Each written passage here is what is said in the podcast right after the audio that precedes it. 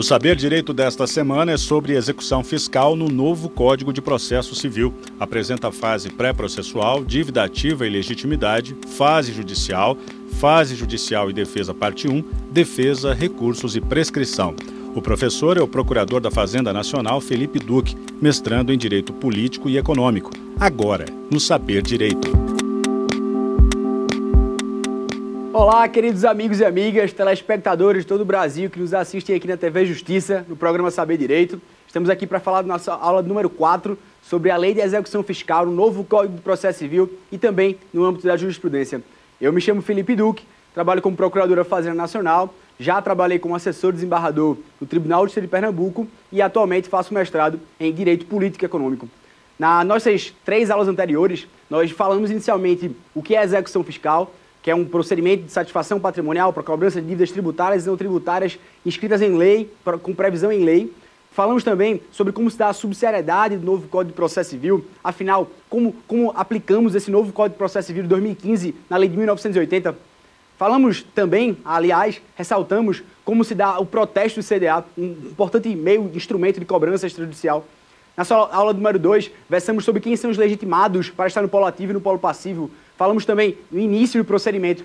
E na aula passada, na aula número 3, nós tratamos como se dá essa, esse procedimento da fase judicial, quais são os efeitos da citação, o que é que interrompe a prescrição, como se dá esse rol de garantias que a pessoa pode oferecer, previsto no artigo 9 da Lei das Execuções Fiscais. E na aula de hoje, nós falaremos sobre essa fase judicial ainda e apresentaremos os meios de defesa do executado, qual a possibilidade de se defender, como, como eu me defendo na Lei das Execuções Fiscais e nesse mesmo sentido, é assim que nós começamos a aula de hoje. Portanto, gostaria de pedir a atenção de vocês para retomarmos um assunto importante.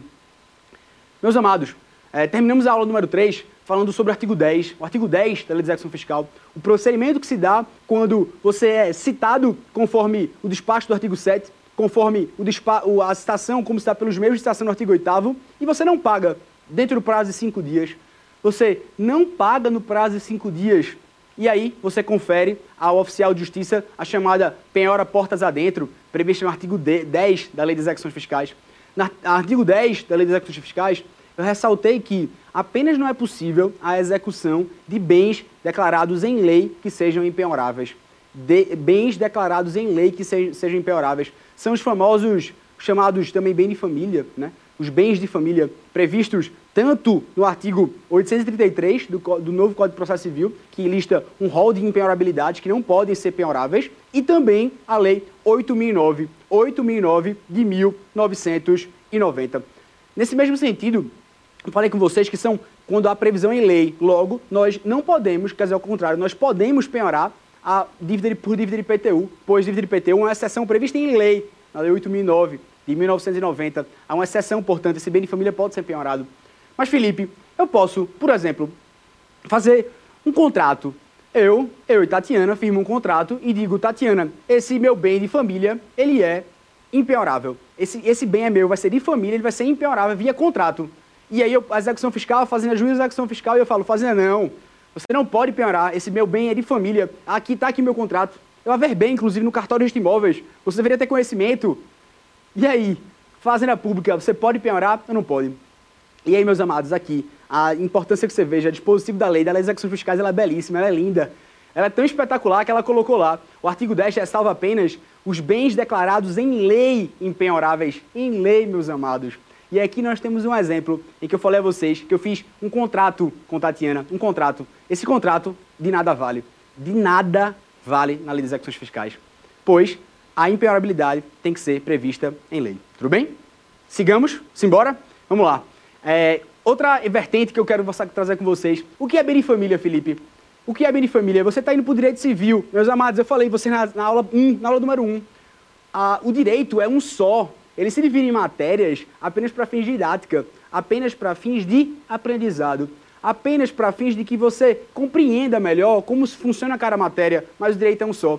Estamos estudando a execução fiscal e nós vamos ver direito civil, bem de família, como se dá nesse processo de execução. Eu não posso penhorar os bens de família, certo? Mas aqui eu quero trazer uma, interpretação recente do STJ. O que é bem de família? Hoje em dia, o STF e o STJ interpretam que a, o bem de família surge, na verdade, pelo princípio da dignidade da pessoa humana e pelo princípio do direito social à moradia. Esses dois princípios são fundamentos da Lei 8009 de 1990. É aquilo que o ministro Edson Fachin chama de teoria do Estatuto Jurídico do Patrimônio Mínimo. Teoria do Estatuto Jurídico do Patrimônio Mínimo. Todos têm direito ao mínimo para que se viva com dignidade, o mínimo existencial, o mínimo para que você tenha uma vida digna. Nesse mesmo sentido, é assim que surge a lei do bem de família. É deste modo, sentindo a possibilidade de efetivar o princípio da dignidade da pessoa humana e o princípio da moradia, que surge a possibilidade de que você tenha um bem impiorável, que é aquele bem ao qual você reside, que seja único. E nesse mesmo sentido, é importante que você perceba que, hoje em dia, a família, a família em si, tem ganhado um conceito bastante abrangente na jurisprudência. Considera-se família, para fins da Lei 8.009 de 1990, 1990, não só, não somente pessoas que se casaram no cartório de registro civil, há também união estável, há também o próprio companheiro, ele pode ser considerado família. É importante que você perceba, a família monoparental, união estável, inclusive se viverem irmãos juntos, é considerado bem de família. Então, Felipe, está muito amplo. É assim, é isso mesmo. Visto porque a interpretação que se faz desse conceito de família, segundo a própria jurisprudência, é uma interpretação extensiva. Extensiva do direito de família. Pois, parte do pressuposto de que há uma interpretação sistemática e teleológica da norma. Interpretação sistemática e teleológica. Nós temos que ver, na verdade, o objetivo da norma. O objetivo da Lei 8009 é proteger o direito de família, é proteger o bem de família. Então, nesse caso, ainda, para você ter um exemplo, ainda, segundo a súmula 364 do STJ, súmula 364 do STJ, ainda que eu viva sozinho no meu bem de família, no meu bem que eu tenho, ele é considerado bem de família. Sozinho, não tenho ninguém. É, isso é bem de família, meus queridos. Então fique bastante atento, bastante atento. Inclusive, a jurisprudência decide que, ainda que eu não viva, eu não resida no meu bem imóvel, que eu não resida nele, mas more, por exemplo, um parente meu, ainda é considerado bem de família. Foi assim, foi assim que decidiu o RESP 121 6187. RESP 121 6187. Ainda que eu não resida, esse bem é considerado bem de família. Atentamos agora para mais uma jurisprudência. A importância é que você perceba, esse tema é puramente jurisprudencial, pois há uma, uma lei nova, uma lei bastante curta, mas que o STJ e o STF se deparam com inúmeras circunstâncias sobre esse assunto. Então, por gentileza, acompanhe comigo. Se você versar, olhar para a súmula 486 do STJ, súmula 486 do STJ, ela vai dizer em síntese que, se você tiver um único imóvel residencial, residencial, o meu imóvel, só tem um, residente, eu moro lá, mas eu loque esse imóvel, eu alugue esse imóvel. Se eu alugar esse imóvel e eu provar que esse valor do aluguel é utilizado para minha subsistência, para minha subsistência, para minha vida, que eu utilizo esse valor, por exemplo, para pagar outro imóvel que eu alugo, esse bem de família meu, único imóvel de caráter residencial, mas que está alocado e que eu demonstro que é o caráter dele, essa verba que eu recebo, eu utilizo para minha moradia, esse bem é considerado impenhorável. É um bem de família. Tudo bem? Aqui vai a novidade. Aqui vai a novidade. Se você não está acompanhando a jurisprudência, você vai até a súmula, mas eis uma, uma novidade que eu quero trazer a vocês. O STJ, meus amados, meus amados, o STJ fez uma interpretação extensiva dessa súmula, uma interpretação abrangente, que, segundo os dizeres dos ministros, é justamente essa interpretação teleológica e valorativa do conceito de família, do conceito de proteger o objetivo final dessa norma, qual seja todas as famílias. Essa súmula 486 do STJ diz que o único imóvel residencial residencial que esteja locado e eu utilizo esse valor para minha subsistência, ele é impenhorável. A STJ entendeu diferente agora. O único imóvel comercial, até o único imóvel comercial, ainda que eu pegue esse bem esteja alugado para uma pessoa jurídica fazer uma, uma disponibilidade de renda que esteja com fins lucrativos, se eu demonstro que esse meu único bem para fins comerciais esteja locado e eu utilize para minha subsistência, também é bem de família atentou, viu como houve uma interpretação extensiva, saímos da súmula 486 do STJ para único imóvel residencial, para único imóvel também comercial. Então faça essa anotação, faça a anotação, por favor, preste atenção que esse é um tema muito importante. Foi justamente o que se decidiu no RESP 161, 161, 6475. Houve um alargamento da súmula 486 do Superior Tribunal de Justiça. Felipe, ainda sobre bem de família, a súmula 205 do STJ, inclusive, diz que esse, essa lei ela se aplica, inclusive, para penhoras e para ações que estejam tramitando anteriormente a sua vigência. Então essa lei foi inaugurada, foi, teve vigência em 1990. Ela se aplica, inclusive, a processos anteriores. Processo de 85, que teve futuramente em 2015 uma penhorabilidade. Se esse bem for de família, ele pode aplicar a lei. É, às vezes, é isso mesmo. Ela tem uma aplicabilidade, inclusive, nos processos anteriores à sua vigência. Súmula 200, súmula 206, 206, meus queridos. 205, perdão, 205 do STJ. Além disso, para fins de complementação, é importante que vocês percebam uma dissociação. A vaga de garagem. Felipe, eu tenho uma vaga de garagem no meu prédio.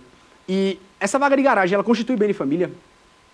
Eu tenho o meu prédio, eu moro lá no meu, meu, local residencial, mas eu também tenho, dentro do meu local residencial, abaixo, uma garagem minha. Uma garagem própria, só eu posso estacionar. É possível, é possível, meus queridos, que esse bem também seja considerado bem de família, uma vaga de garagem? Via de regra, sim. Via de regra, sim. Ele é um bem de família. Porém, porém, a súmula 449 do STJ diz que essa vaga de garagem, se ela tiver uma matrícula própria no cartório de registro de imóveis, uma matrícula própria, ela não é bem de família, ela pode, portanto, ser penhorada. O que significa isso, Felipe? Significa que nós temos o bem, prédio, local residencial com uma matrícula e nós temos a vaga de garagem com outra matrícula. Duas matrículas distintas. Se elas forem distintas, existe a possibilidade dessa penhorabilidade da vaga de garagem. Nós temos, portanto, dois bens. Foi assim que entendeu a súmula 449 da CJ. Grava isso, pelo amor de Deus. Ou seja, é penhorável? Depende. Depende, tá? A matrícula a registro próprio? Não há. Essa é a pergunta que se faz. Não caia nessa pegadinha, não. Quando falarem com você, se pode, se fala depende. Depende, meu amado, meus amados. Tudo no direito depende do caso concreto. E esse aqui é mais um exemplo. Tudo bem? Simbora, simbora, simbora. Pessoal, vamos falar agora sobre, ainda sobre esse tema, a possibilidade agora que você entenda jurisprudências. Falamos de entendimentos simulados. As jurisprudências sobre bem de família também são amplos, riquíssimos, riquíssimos. Isto porque isto porque, se você, é, a, a jurisprudência entende que, a gente falou sobre desconsideração da personalidade jurídica, a desconsideração da personalidade jurídica na aula passada. O fato, o fato de haver uma desconsideração da personalidade jurídica, o fato de eu atacar os bens do sócio por liderar a empresa, não gera por si só a possibilidade de que eu possa pegar um bem de família desse sócio. Isso é uma coisa não afeta a outra. Foi justamente isso que decidiu o RESP 14336636 1433 636 do STJ não há uma necessidade, portanto, de que o fato de desconsiderar a personalidade jurídica faz com que eu possa atacar um bem de família dos sócios. Tudo bem? Além disso, uma outra importância, os fiadores. Os fiadores têm um caráter individual na jurisprudência. Você olhar a súmula 549 do STJ, fala que inclusive o fiador, ele pode ter o seu bem de família penhorado. Pois é, se eu ofertar um bem de família penhorado, eu posso ofertar um bem de família para garantir um contrato de alguém, o fato de ser fiador faz com que eu possa perder. Isso mesmo, a súmula aplica justamente um, um, dispositivo previsto na lei de locações. Então, nesse caso, é a súmula 549 do STJ. Felipe, é, acontece muito na prática. Eu vou penhorar um bem de família, eu vou penhorar um bem imóvel, desculpa, e esse bem imóvel ele é uma propriedade rural. Uma propriedade rural, meus queridos, propriedade rural que tem previsão, proteção, quando ela for pequena propriedade rural e desde que for utilização da família, tem proteção constitucional. E nesse caso eu posso penhorar essa pequena propriedade rural que seja bem de família. Aqui há dois nortes. A Fazenda Pública, quando estiver em juízo querendo penhorar uma, uma suposta pequena propriedade rural que seja bem de família, existem dois ônus diferentes. O executado ele tem que comprovar primeiro que aquela área é pequena, que aquela área é pequena nos termos da lei. Se ele comprovar que aquela área é pequena nos termos da lei, compete a mim, Fazenda Pública em juízo, atuando como procurador, desconstituir a presunção que, que ele é utilizado para que a família, para fim de subsistência. Então veja, o ônus é do executado para comprovar que aquela área é pequena, que ela se amolda aos requisitos legais para ser considerada pequena, e o ônus era a Fazenda Pública para desconstituir a presunção de que existe uma, uma adequação, que aquele imóvel está sendo utilizado para fins de subsistência familiar. Isso foi justamente o que foi decidido na possibilidade que o STJ chamou do RE 5598, 5598, 36, desculpa, é, foi o recurso especial foi o STJ 5598, 36. E nesse sentido, Felipe, qual o momento que eu posso alegar essa penhorabilidade do benefício? Eu posso alegar a qualquer momento? Sim, amados. Amados, trata-se de uma matéria de ordem pública. Ela pode, sim, ser alegada em qualquer momento. Pode ser alegada em qualquer momento, claro. Há uma limitação, sem abusos. A limitação é, desde que antes da arrematação, desde, antes, desde que seja antes da arrematação, eu posso alegar a qualquer momento. Foi justamente assim que decidiu o STJ no o RESP 98, 98, 15, 32. Qualquer momento, desde que antes da arrematação. Porque aí também já é tarde demais, meus queridos. Aí também já é abusar da boa vontade do juízo. Tudo bem? Simbora, pessoal. Vamos falar agora sobre a possibilidade de temas polêmicos no meio de família. Temas polêmicos. Temas polêmicos, vocês sabem. existem divergências, existem duas turmas, existem sempre né, quesitos que sempre podem ser atualizados. Por isso, muita atenção. Amados, amados, é possível, é possível uma penhora de bem de família por má fé do devedor? Eu posso penhorar simplesmente porque existe uma má fé? Eu posso alegar que a pessoa simplesmente sabia que aquilo era bem de família e mesmo assim ela ofereceu num contrato, ela garantiu, por exemplo, ela ofereceu, enfim, nesse caso existe uma polêmica. É, via de regra, a jurisprudência entende que não. Você não pode renunciar ao bem de família, porque é uma matéria de ordem pública, matéria de ordem pública que pode ser reconhecida a qualquer momento. Então, nesse mesmo sentido, não é possível que tecnicamente você renuncie essa possibilidade da, do bem de família. Por outro lado, por outro lado, o STJ entende que havendo um abuso, havendo abuso, há exceções. Havendo uma violação a um acordo homologado em juízo, você vai ao juiz e oferece aquele seu bem de família. Sorrateiramente, sem avisar. E posteriormente, quando vai cumprir o acordo, porque você descumpriu a sua parte, vê se que é um bem de família. E nesse caso, o STJ entendeu que não. Houve uma violação, um acordo homologado em juízo, houve uma mácula à boa-fé processual. Isso foi assim que foi decidido no RESP 14.61.301. 14.61.301. Então, amigos, veja só. Ainda é possível outro exemplo, Felipe? Você não falou de um só. Ainda também tem uma exceção. A jurisprudência entende que, em caso de refis, que é um parcelamento especial feito pela Procuradoria da Fazenda Nacional, esse parcelamento, caso ofereça um bem de família meu, no caso específico aqui, ele ofereceu um bem de família, ele já tinha oferecido outra vez. Então, tecnicamente, o STJ entendeu que houve um abuso, houve um abuso, houve uma má fé, houve uma má fé desse devedor. Houve uma má fé tamanha que houve a possibilidade de que você, viola, viola, violando essa boa fé objetiva, você possa perder esse caráter, esse bem de família ser impenhorável. Foi assim que foi decidido no RESP 12.00.112. 12.00.112. Pessoal, além disso, é importante que traga a vocês a ideia de que, imaginemos, imaginemos um caso muito comum, muito comum. Se você tem um, uma pessoa que ela está ciente que tem um processo correndo contra ela, ciente que tem um processo correndo contra ela, ou seja, a partir do momento que está a citação, a presunção que é a fraude quando você dilapida seu patrimônio. É possível que se eu fizer uma doação, por exemplo, para o meu filho, menor, menor em puberi, dois, três anos, eu vou, recebo a citação, vejo que estou sendo processado, e aí eu pego e dou meus, meus bens para o meu filho. Isso se configura fraude, meus queridos. Se configura aqui uma fraude. Tem uma polêmica, Felipe, de novo, vou deixar na dúvida. Não vou deixar na dúvida, não, vou dizer que está aberto. O STJ tem divergência. A primeira turma a primeira turma do STJ entende no RESP 1, 136, 136, 136, 4509, entende que existe sim essa possibilidade de haver uma fraude nesse caso. Por outro lado, a segunda turma entende no RESP 976566 que não há, porque não há possibilidade de renúncia no que tange ao bem de família. É uma matéria impenhorável, por isso é de ordem pública. Tudo bem, meus queridos? Amigos, gostaria por gentileza agora de chamar a nossa primeira pergunta da aula de hoje. Possível a penhora de bens da matriz por dívidas da filial? Excelente, excelente. As perguntas estão muito dinâmicas e principalmente atuais. atuais. A, o questionamento que se surge é se é possível eu penhorar as dívidas, por dívidas da filial os bens da matriz. Matriz e filial tem uma relação empresarial, né? tecnicamente há uma relação entre as duas. Nesse mesmo sentido, esse entendimento foi solidificado hoje pelo Superior Tribunal de Justiça. Houve, inclusive, um recurso repetitivo sobre esse tema, um recurso repetitivo. A ideia que se faz era, a, a divergência falava que não haveria possibilidade de você é, penhorar os, os bens da matriz por dívidas da filial. Digamos que a filial estivesse devendo, eu posso muito bem, em outro processo, falar, juiz, penhora os débitos da matriz, penhora e me dá esse bem da matriz porque a filial está devendo. E aqui, meus amados, eis o ponto que eu trago, eis o ponto que eu trago. Isso é o princípio da unicidade patrimonial. Unicidade patrimonial. E nesse mesmo ponto, as alegações que se fizeram foi o seguinte: ah, são duas pessoas jurídicas distintas, há CNPJs diferentes. Há um CNPJ na matriz, há um CNPJ da filial. Nós não poderíamos, é, via de regra, é, atacar um bem, da, um, um, atacar uma execução por dívidas da outra seria aqui, na verdade, haveria de comprovar um grupo econômico, uma má-fé. E nesse caso não foi assim que o STJ entendeu. Não foi assim. Primeiro, não se trata, na verdade, a filial de sujeito de direitos. Foi assim que entendeu o ministro Mauro Campbell. Não se trata de sujeito de direito. Na verdade, o, a filial se trata de um estabelecimento empresarial que é apenas objeto de direito. E em, que pese haja uma autonomia patrimonial entre as empresas, em que pese haja uma autonomia patrimonial entre elas, de modo que é certo que existe sim, pela regra de direito material, um princípio da autonomia patrimonial, de que os patrimônios são distintos. Por outro lado, além dessa regra de direito material, nós temos uma regra de direito processual que impõe, que imputa uma responsabilidade tributária.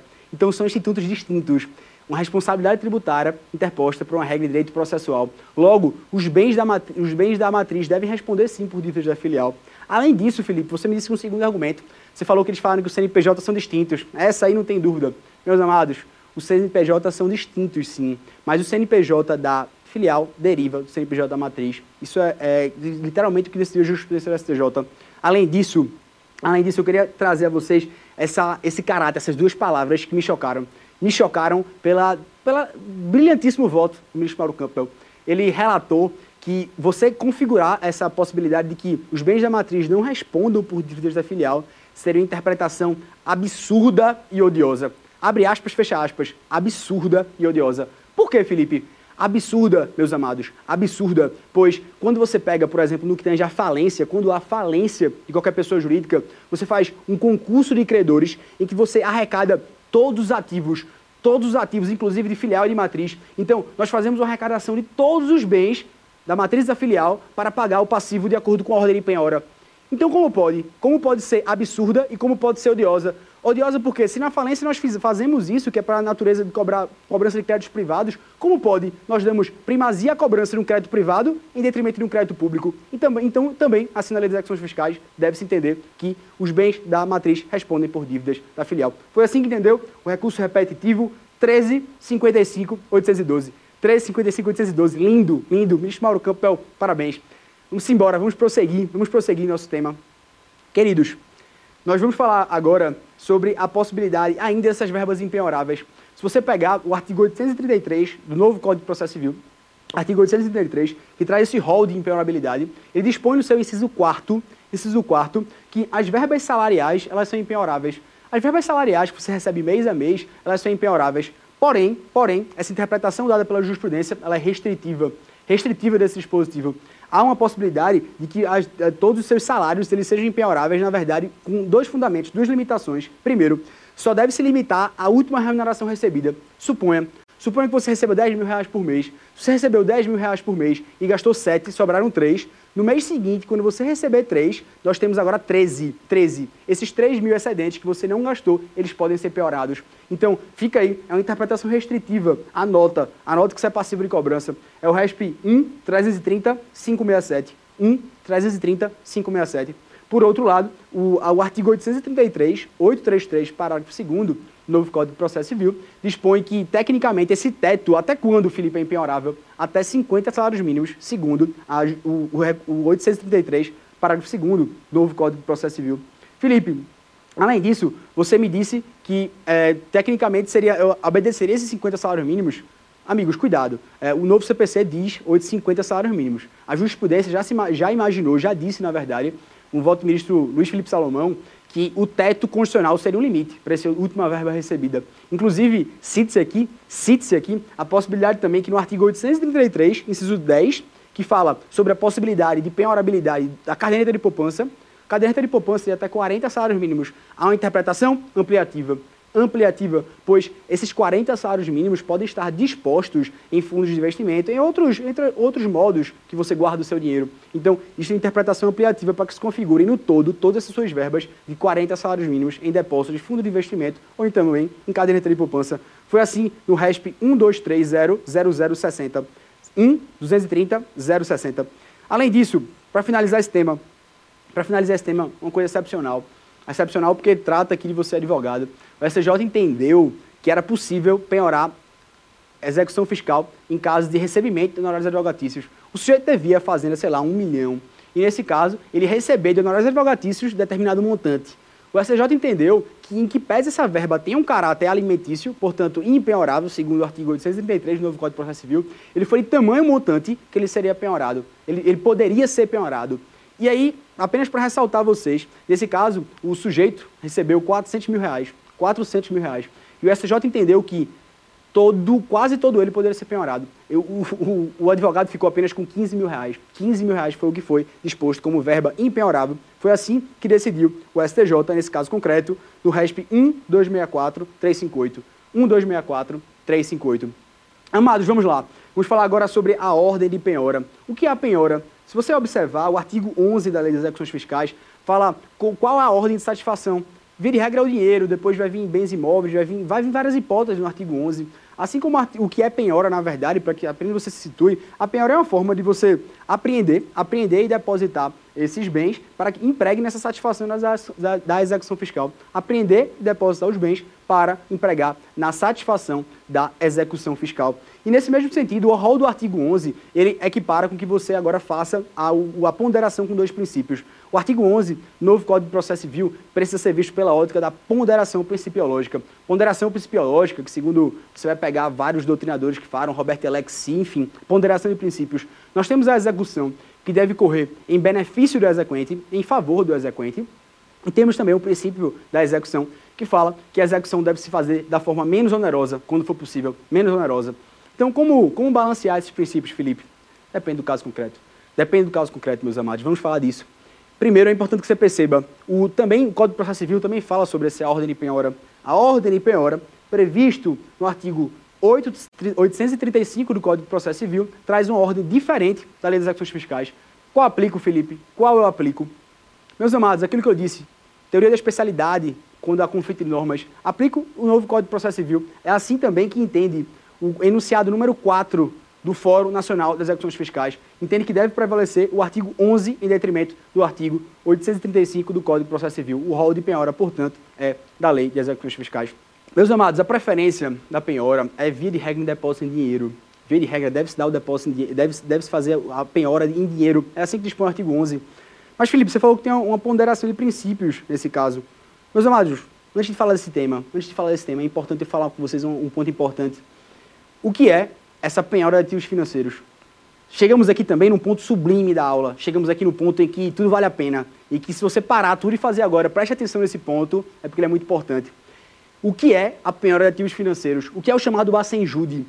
O que é a possibilidade de que o juiz ele determine e mande um ofício ao Banco Central para que o Banco Central torne indisponível as verbas que você tem nas instituições financeiras que satisfaçam aquela execução. É mais ou menos isso. Simples manda um ofício, Banco Central, o Banco Central remete às instituições financeiras em que você tem conta. Se você tiver conta, vai bloquear até aquele valor que você tem. Nesse sentido, é importante que você perceba que aqui há uma divergência.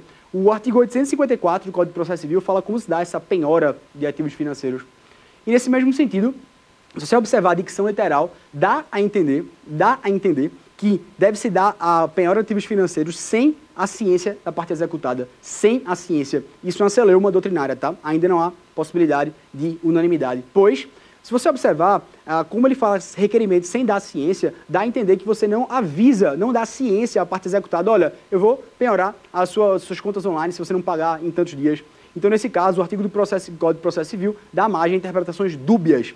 E nesse mesmo sentido, ainda há uma divergência se prevalece o artigo 53, inciso 1 da Lei 8.212 de 1991, nas execuções fiscais propostas pela União, em que fala expressamente que essa penhora pode ser feita concomitantemente com a citação, concomitantemente, ou seja, ao mesmo tempo. Então, nesse caso, não se sabe se prevalece isso, não se sabe se prevalecerá no novo CPC. Porém, aqui cumpre a advertência. Esse curso tem a função de trazer para você o entendimento atual do STJ, e é isso que eu vou fazer agora. O STJ entende que, via de regra, a, o Bacenjude, a, a penhora de ativos financeiros, deve se dar apenas após a citação. Via de regra, após a citação.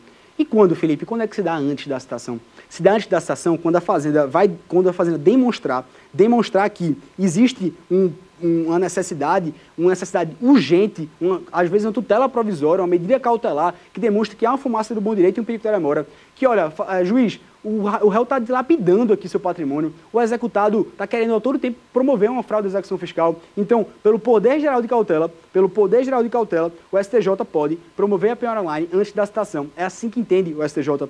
Foi assim decidido no RESP 1670, 1670 176, de 2017, inclusive.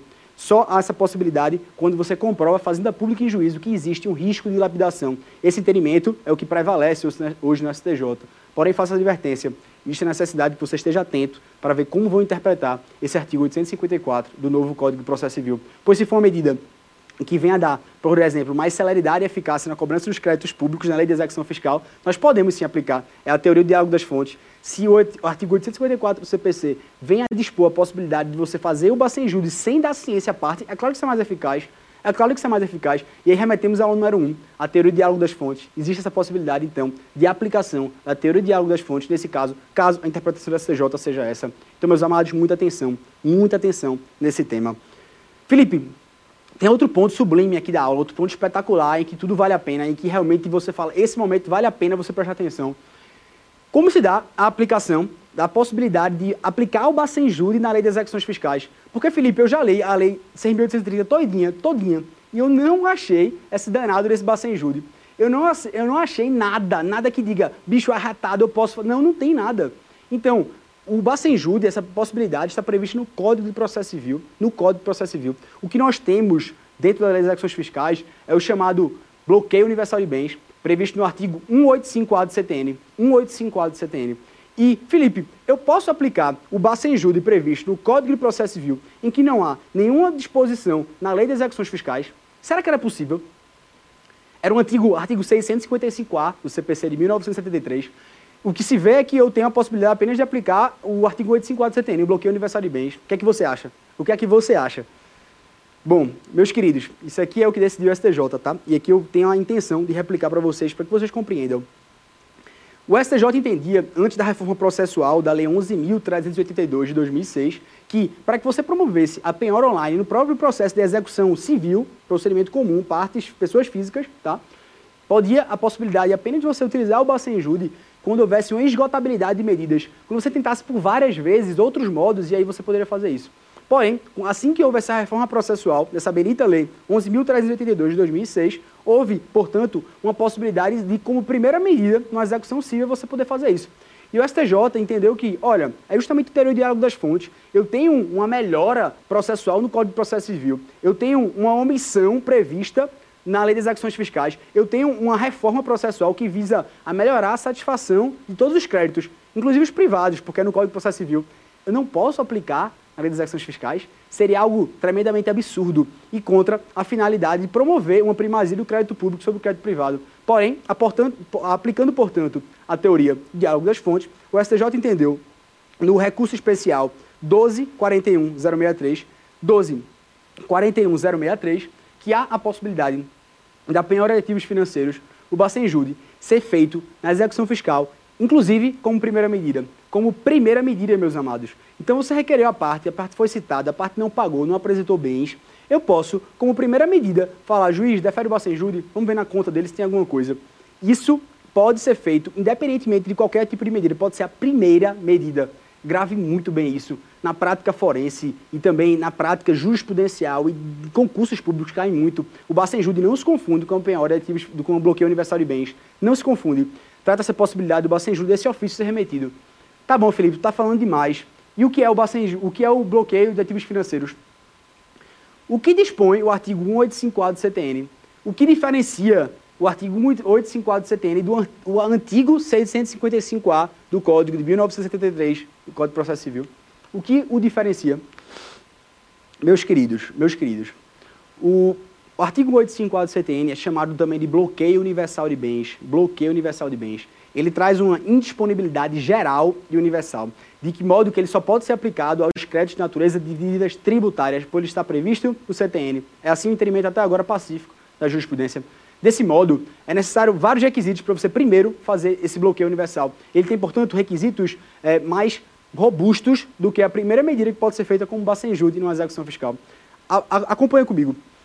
O artigo 185A do CTN dispõe que, quando a parte ela é citada, citada, ela não paga, não paga, não apresenta bens, não se acha nenhum tipo de bem, nós podemos fazer, promover a indisponibilidade dos seus, de todos os seus bens, comunicando a, a, a, o cartório de registro de imóveis, comunicando a CVM, comunicando que tornem disponíveis todos os seus bens.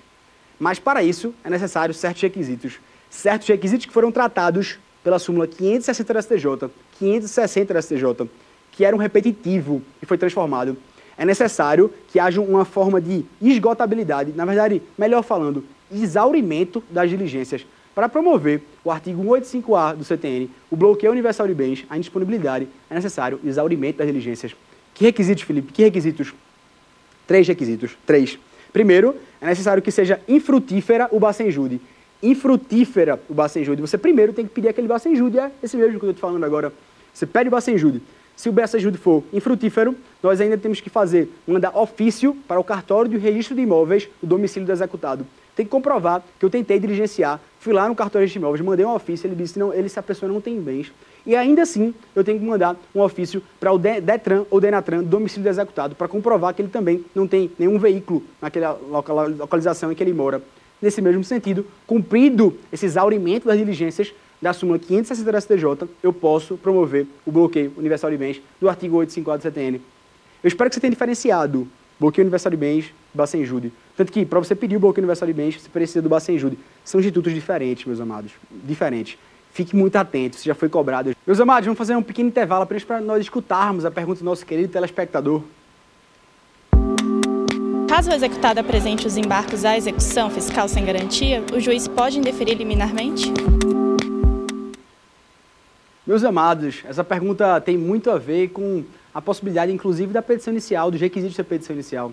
Se você observar, se você observar, meus queridos, a própria disponibilidade no novo Código de Processo Civil, ela dispõe que quando você propõe a petição inicial, você propõe a petição inicial, o juiz pode te dar um prazo, caso haja algum defeito, caso haja algum vício, para você emendar. Claro, que seja sanável. Né? nesse sentido, se pergunta aqui, como veremos a seguir, a possibilidade de embargo de execução necessita garantia para que você embargue. E é possível, é possível, portanto, Felipe, que eu é, entre com os embargos sem essa garantia e, de início, o juiz, assim que vê, visualizar, esses embargos aqui não estão garantidos, não houve garantia, eu indefiro liminarmente, liminarmente, nesse mesmo sentido, eu digo que não. Não a vocês. Por quê, Felipe? Você disse que tem que garantia para embargar.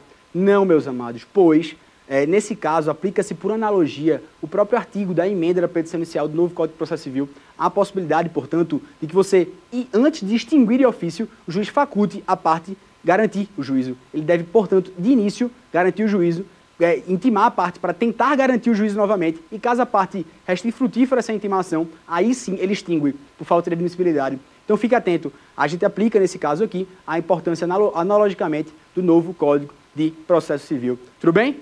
Simbora, vamos prosseguir, vamos prosseguir. Eu quero que vocês estejam bem dispostos. É importante que vocês aprendam esse tema. Meus queridos, meus queridos, passamos para um ponto muito importante sobre concurso de penhoras. Que danado é concurso de penhoras, Felipe? Eu, aqui eu vou contar um caso para vocês. Vou contar um, um, caso. Quando eu trabalhava no Tribunal de de Pernambuco, teve um caso muito peculiar, que era justamente, eu trabalhava na assessoria dos embarradores, e teve uma, uma ideia que eu peguei justamente um, um, um processo em que eu visualizei que a parte simplesmente estava pedindo, a fazenda estava pedindo a penhora de um bem. Mas eu tinha notado que esse mesmo bem tinha sido penhorado em uns 3, 4, 5 processos. Ou seja, a dívida da fazenda nesse determinado processo estava pedindo pela quinta vez, digamos, era tipo 100 mil reais, e esse bem valia tipo 50 mil. Então você tinha quatro penhoras, enfim, havia tantas penhoras sobre aquele bem que eu fazia, meu Deus, é óbvio que, isso não, não tem fundamento, porque a fazenda está pedindo de novo outra penhora, e já teve penhora em várias pessoas, credores privados, credores, enfim. Porque a Fazenda Pública também há essa necessidade de pedir essa penhora. Mal sabia eu, mal sabia eu, meus amados, mal sabia eu. Se você olhar o próprio artigo 187, 187 do Código Tributário Nacional e também a súmula 497 do STJ, existe um concurso de penhoras. É por isso que a Fazenda Pública, naquele caso, também estava pedindo, muito embora há essa possibilidade de que é, o bem pode ser várias vezes penhorado, também existe uma preferência dessa penhora. Vira e regra, a, a, os créditos federais, os créditos de autarquias federais, os créditos da União, preferem os créditos do, da Fazenda Pública do Estado preferem. Nesse sentido, se houver, nesse caso, uma penhora para a fazenda pública estadual, pela fazenda pública municipal e pela fazenda pública da União, prevalece a da União. Prevalece a da União. Por isso, nesse caso concreto, torna-se plausível, justificável vir a fazenda pública e pedir novamente uma penhora, porque há esse concurso de penhoras. Então, anote, é a possibilidade do artigo 187 do, STJ, do, ST, do, do, do Código Tributário Nacional e também a súmula 497 do Superior Tribunal de Justiça. Meus amados, nós falamos sobre a possibilidade do artigo 11. A possibilidade do artigo 11 fala do rol de penhora, qual é aquele rol, quais são as preferências legais, o que é que privilegia ou não. Mas o artigo 15 fala sobre a possibilidade de substituição do bem penhorado. Vocês lembram comigo que eu falei com vocês sobre o princípio da menor onerosidade e o princípio da execução em favor da exequente. São esse choque entre princípios que se dá quando há essa, se quer essa substituição do bem penhorado. E aqui eu trago para vocês bastante atenção. Se você observar, se você observar o artigo 15, inciso 1 artigo 15, inciso 1 da Lei das Execuções Fiscais, você vai perceber que, via de regra, se eu tenho um, um, bem imóvel, por exemplo, penhorado, eu ofereci meu bem imóvel, meu, meu carro, meu, eu ofereci um bem imóvel, ofereci um bem, enfim, que seja, que não seja depósito em dinheiro, que não seja fiança bancária, ou que não seja seguro garantia. A qualquer tempo, a qualquer tempo durante a execução fiscal, se eu ofereci um bem imóvel, por exemplo, eu posso substituir esse bem imóvel por depósito em dinheiro, por fiança bancária ou por seguro garantia sem anuência da Fazenda Pública, sendo dispensável a anuência, a concordância da Fazenda Pública. É isso que dispõe o artigo 15, inciso 1 15, inciso 1 Mas não fique por aí, não fique nesse fundamento raso, isso é muito pouco para você, você tem que saber mais, por isso avancemos.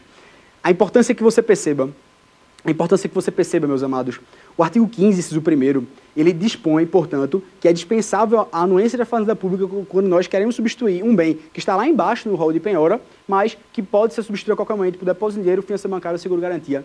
Mas, Felipe, será que era possível, por exemplo, eu pegar um depósito de dinheiro, está depositado dinheiro já, já garanti lá com depósito de dinheiro, é a maravilha, você lembra que eu lembrei? É a maravilha, aula 3 eu falei.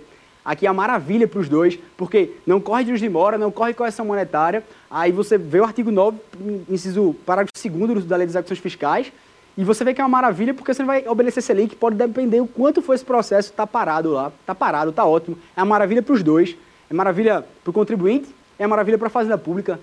Felipe, eu posso substituir o depósito em dinheiro por uma fiança bancária, eu posso pegar esse depósito em dinheiro que eu já ofereci antes e falar, Fazenda, toma aqui, fiança bancária, me dá esse dinheiro de volta.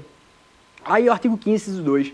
Artigo 15, inciso, 15, inciso 2, dispõe que a Fazenda Pública pode requerer o reforço da penhora a qualquer momento e também, nesses casos, há dependência de anuência. Segundo a interpretação do próprio artigo 15, inciso 1 via de regra, você não tem direito subjetivo para substituir um depósito de dinheiro por uma fiança bancária. Se já está depositado em dinheiro, não há, tecnicamente, uma possibilidade que você tenha um direito subjetivo, esse ônus de querer, ah, eu vou, eu quero, então eu vou substituir. Não, não é assim.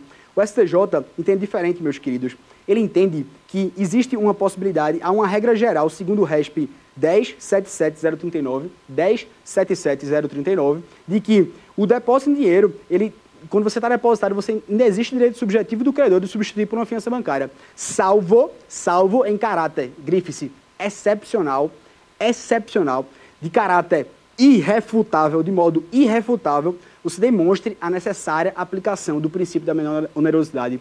Caráter irrefutável, você demonstre de forma cabal a aplicação do princípio da menor onerosidade. Só nesses casos você poderia fazer isso. Isso é a jurisprudência do STJ. Há necessidade de haver elementos concretos para que você faça essa troca. Nesse mesmo sentido, é importante que a gente aplique aqui uma disposição do Código de Processo Civil para que você possa aplicar o princípio da menor onerosidade, que ele está previsto justamente no artigo 805, parágrafo único do Código de Processo Civil, há uma necessidade, implicitamente, um ônus do executado, um ônus para que ele te comprove. Ele tem que comprovar a fazenda falando, juiz, eu preciso de todo jeito substituir. Há uma necessidade de você inverter esse rol, porque para mim eu vou falir. É mais ou menos isso. É mais ou menos isso. Existe um ônus, portanto, do executado para comprovar. E nesse mesmo sentido, eu queria trazer mais uma advertência. Nós não aplicamos o artigo 835, parágrafo 2 do novo Código de Processo Civil. O artigo 835, parágrafo 2 ele dispõe que é possível que eu substitua o dinheiro por fiança bancária ou seguro garantia mais o acréscimo 30%. Então eu posso, naquele caso que eu te falei aqui, o depósito em dinheiro, eu vou substituir por fiança bancária ou seguro garantia. Eu posso fazer isso, tá? E mais 30% da dívida. No Código de Processo Civil isso é aplicável, mas na lei das execuções fiscais isso não é aplicável. Na LEF isso não se aplica. Por quê? Por quê? Como eu te falei, existe o artigo 15, e esse artigo 15 ele prevalece. É o chamado aplicação da especialidade quando há um choque entre normas. Tudo bem? Tudo bem? Vamos lá. Pessoal, mais um ponto importante sobre esse tema. Eu falei aqui rapidamente sobre o reforço de penhora, até comigo mesmo. Artigo 15, inciso 2 da Lei das Execuções Fiscais. Dispõe a possibilidade de que a Fazenda Pública possa fazer um reforço dessa penhora, possa requisitar o reforço. Como eu te falei, só a suspensão dos juros da correção monetária só para de corrigir, de atualizar, quando você oferece depósito em dinheiro. Então você pode ser que você ofereça um bem imóvel e daqui a cinco anos ele desvalorize, ou então que essa dívida aumente. Então perceba, o artigo 15, inciso 2, dispõe sobre a possibilidade do reforço da penhora ser realizado pela Fazenda Pública, ser pedido, mas ele deve ser visto com cautela. Não pode o juiz de ofício requerer esse reforço. Anote, não pode o juiz de ofício requerer o reforço. É o RESP 475693. 475693. Deve a Fazenda Pública requerer. Não pode o juiz, com fundamento no princípio da inércia, requerer esse reforço. Tudo bem? Pessoal, gostaria de trazer um, um ponto muito importante, um ponto muito importante na aula de hoje também. É importante que vocês percebam a necessidade de que nós temos uma garantia, nós temos uma necessidade de que, para que seja feito os embargos à execução, os embargos à execução, é necessário que você tenha a garantia do juízo. É necessário que esse juízo esteja garantido. E para que esse juízo esteja garantido, é necessário, portanto, que você ofereça uma garantia em outros autos. Em outros autos. Por que eu estou falando isso, Felipe? Os embargos de execução é um meio de defesa heterotópica, um meio de defesa heterotópica que se dá, na verdade, a própria defesa não nos próprios autos, corre processos em apenso. Nós temos aqui a execução fiscal, nós temos aqui os embargos de execução. Felipe, não estou entendendo nada. Amigos, apenas entenda que não é uma petição incidental, não é uma petição feita uma contestação que você junta no mesmo processo nós temos a execução fiscal correndo aqui, nós temos a embargos da execução fiscal. Para que eu apresente esses embargos da execução fiscal, é necessário que eu apresente essa garantia no processo principal, não é no processo de embargos à execução fiscal. Tudo bem? Eu gostaria de trazer um, um importante dado a vocês. Essa possibilidade, Felipe, que você falou, que os embargos de execução, ele tem essa defesa, esse instituto que é uma defesa heterotópica, é uma ação que você faz uma petição inicial, você tem a necessidade de que você entenda que se trata de uma ação autônoma de impugnação. É assim que entende a jurisprudência, ação autônoma de impugnação. E nesse mesmo caso, é importante que você veja que existe a necessidade de garantia prévia. Como assim a garantia prévia, Felipe? Aqui há uma divergência apenas por alguma parte da doutrina, mas a STJ já se alimentou. O artigo 16, parágrafo 1 da Lei das Execuções Fiscais, diz que há necessidade de garantia para que você apresente os embargos. Então, você só pode apresentar os embargos da execução fiscal na LEF se houver garantia. Mas aí, a, divergência que se aplica é que quando houve uma reforma processual no Código de Processo Civil de 73, houve a dispensa de que nos títulos executivos extrajudiciais fosse desnecessário apresentar garantia para embargar. E a doutrina de Leonardo Carneiro da Cunha, por exemplo, entende que isso é inconstitucional, a LEF não pode realmente exigir a garantia para que você se defenda, violaria ampla defesa, contraditória, enfim, violaria vários princípios segundo ele. Mas isso não é o que importa para você. Na sua prova, é importante que você perceba o entendimento do STJ, o entendimento que o artigo 16, parágrafo 1 ele é específico frente ao Código de Processo Civil. Ele tem o princípio, portanto, da especialidade. Foi assim que decidiu o STJ. Trata-se, portanto, no RESP 127, 127, 127, 28 27 foi um recurso repetitivo do STJ, inclusive, de que nós não, nós não aplicamos, portanto, o artigo 914 do Código de Processo Civil. Artigo 914 do Código de Processo Civil, pois a, essa especialidade da Lei das Execuções Fiscais, a garantia, portanto, é uma condição de admissibilidade desses embargos da execução fiscal. Admissibilidade. Meus queridos, gostaria de chamar, por gentileza, a nossa terceira pergunta da nossa aula de hoje. Cabe participação do Ministério Público na execução fiscal? Muito boa pergunta. Será que é cabível a intervenção do Ministério Público na execução fiscal? Eu posso ter a necessidade de que haja uma intervenção do Ministério Público na LEF? O que é que você acha? O que é que você acha? Eu vou te instigar, vou te instigar a pensar comigo, a pensar comigo. Quem é o Ministério Público hoje? O Ministério Público tem uma função essencial à justiça, primordial, atua como parte, atua como fiscal da lei, tem previsão no artigo 127 da Constituição Federal, uma ordem jurídica realmente intacta, a necessidade do, Ministério Público promover essa ordem jurídica intransponível, promovendo a soberba e também a primazia desse Estado democrático de direito. Mas será que é possível, Felipe, eu necessitar da intervenção do Ministério Público na lei das execuções fiscais? Esse é o questionamento. O que é que você está pensando aí? Saiba disso, saiba disso, saiba disso e pode gravar com muito carinho. O Ministério Público intervém essencialmente, essencialmente quando há interesse público primário. Interesse público primário. E nesse mesmo sentido, é por isso que não cabe a intervenção do Ministério Público na lei das execuções fiscais. Felipe, eu fiquei confuso agora. Você está dizendo que não tem interesse público na arrecadação do, do, do crédito público e. Calma, calma, calma. No balanço e tudo não. Balanço e tudo não. Mas a súmula 189 do STJ, a súmula 189 do STJ, diz que não cabe intervenção do Ministério Público na lei das execuções fiscais. E a doutrina foi estudar esse tema a fundo, foi entender por que não, por que não.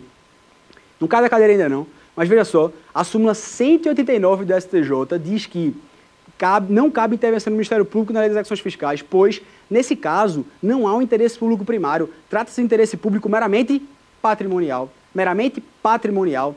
Caso diferente é quando você vê que, você pega uma analogia na jurisprudência do STJ, você entende que Via de regra, não cabe, não cabe na desapropriação indireta a intervenção do Ministério Público, salvo se houver indícios de improbidade administrativa, salvo se houver interesse público indisponível, se houver alguma forma de proteção do interesse público primário, não o interesse público patrimonial. Assim é o entendimento do STJ, meus amados. Então, gostaria de agradecer com muito carinho nossa participação na aula de hoje.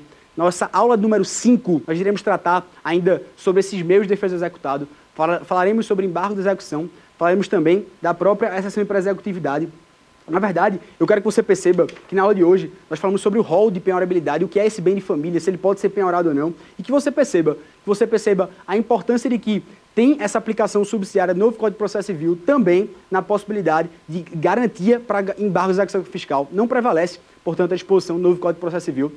E aqui, portanto, quero deixar mais uma mensagem a vocês, deixar mais uma mensagem.